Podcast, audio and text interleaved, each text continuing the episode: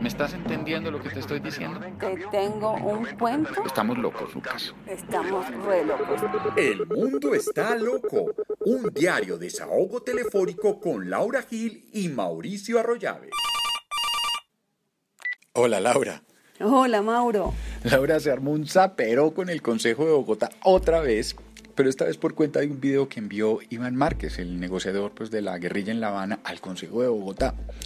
Y la discusión se dio porque, imagínate, la bancada del Centro Democrático, bueno, y ese personaje de circo que es el concejal Marco Fidel Ramírez, el autodenominado concejal de la familia, si sabes de quién te hablo. Sí, claro. ¿Cómo, Bueno, pues- ¿cómo no voy a saber? Pero pues todos ellos se escandalizaron porque, según ellos, las FARC no pueden ni siquiera hablar hasta que no hayan dejado las armas. Bueno, yo del concejal Suárez no voy a decir mucho, pero sí se le olvida al Centro Democrático que el propio presidente Uribe en 2004 permitió que paramilitares como Ramón Izaza, Ernesto Báez y Salvatore Mancuso hablaran en el Congreso. En ese entonces y ahora la idea era la misma. Pues hombre, que los organismos de la democracia por excelencia escucharan las propuestas políticas de la contraparte en el contexto de una negociación de paz. Criminales, si quieres, pero dueños finalmente de una propuesta política con la que bien o mal estamos o estábamos en ese momento también dialogando para, para acabar pues con la confrontación armada. Decían los concejales uribistas que las FARC no pueden hacer política con armas y que por eso, hasta que no se desarmen, no los van a escuchar. Y siguen sin entender estos señores que el gobierno está hablando con una guerrilla que no fue derrotada y que las, naciones, las negociaciones tienen unas dinámicas y que en este proceso de paz la dejación de las armas se va a hacer muy al final. En general, el resto de los concejales sí recibió como bien el video, pues como debe ser, que es un mensaje inscrito dentro de unas negociaciones de paz, autorizado por el gobierno nacional dentro de la llamada Pedagogía para la Paz. Y el video, pues finalmente saludaba una iniciativa del concejal Holman Morris de crear una comisión accidental de la paz. También fue llevado por él.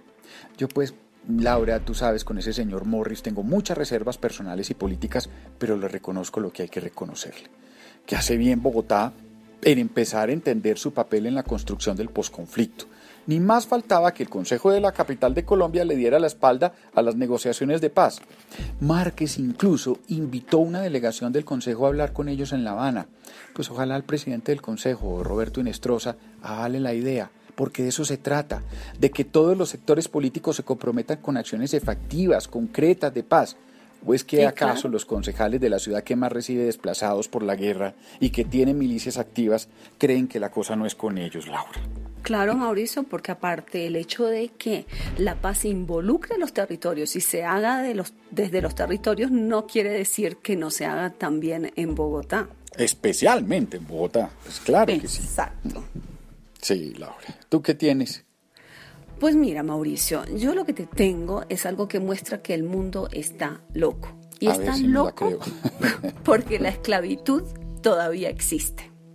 Y Sí, te quiero hablar de una historia que sacó Al Jazeera. Al Jazeera lleva tres años investigando la industria pesquera de Tailandia, Ajá. el tercer exportador en el mundo. 7 billones vale esa industria. ¿Y sabes qué, Mauricio? Eh, ¿Industria de qué? No industria pesquera. Pesquera, ya, listo. Y depende del tráfico de personas. Wow. Ellos esclavizan en sus barcos a personas de Laos, de Camboya, de Burma, es me- mejor dicho, de todo el su- sureste asiático. Y en 2015, solamente ese año, 2.000 personas lograron escapar. Desde 2011, solamente de Burma, 1.500 nacionales lograron escapar esos barcos y regresar a su país. Sí. Es lamentable, les pagan 300 dólares, al año, No les dejan abandonar el barco. Si en algún puerto el esclavo moderno logra escapar, está todo arreglado con las autoridades portuarias que lo atrapan y lo vuelven a entregar. Y por supuesto, en el barco, el esclavo moderno se expone a malos tratos físicos. Fíjate que un esclavo moderno de Burma, recientemente escapado, dijo, lo peor era cuando, cuando lle- llegaban las grandes olas. Si encontrábamos mucho pescado, no podíamos descansar, no nos permitían comer. Al capitán solo le preocupaba si el que el pescado se pudriera. Wow. No podíamos descansar ni cuando nos enfermábamos. Imagínate. que todo esto plantea serios problemas éticos. O sea, la pregunta es, ¿el atún que uno se come está manchado de esclavitud? ¿El camarón que uno se come lo está?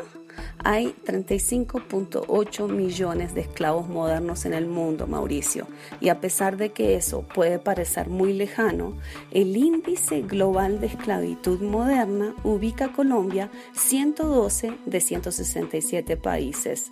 Hay en Colombia un estimado de 105.400 esclavos modernos. ¿Qué te parece? Que el mundo está loco, Laura. Hasta mañana, Mauro. Hasta mañana. La nuclear.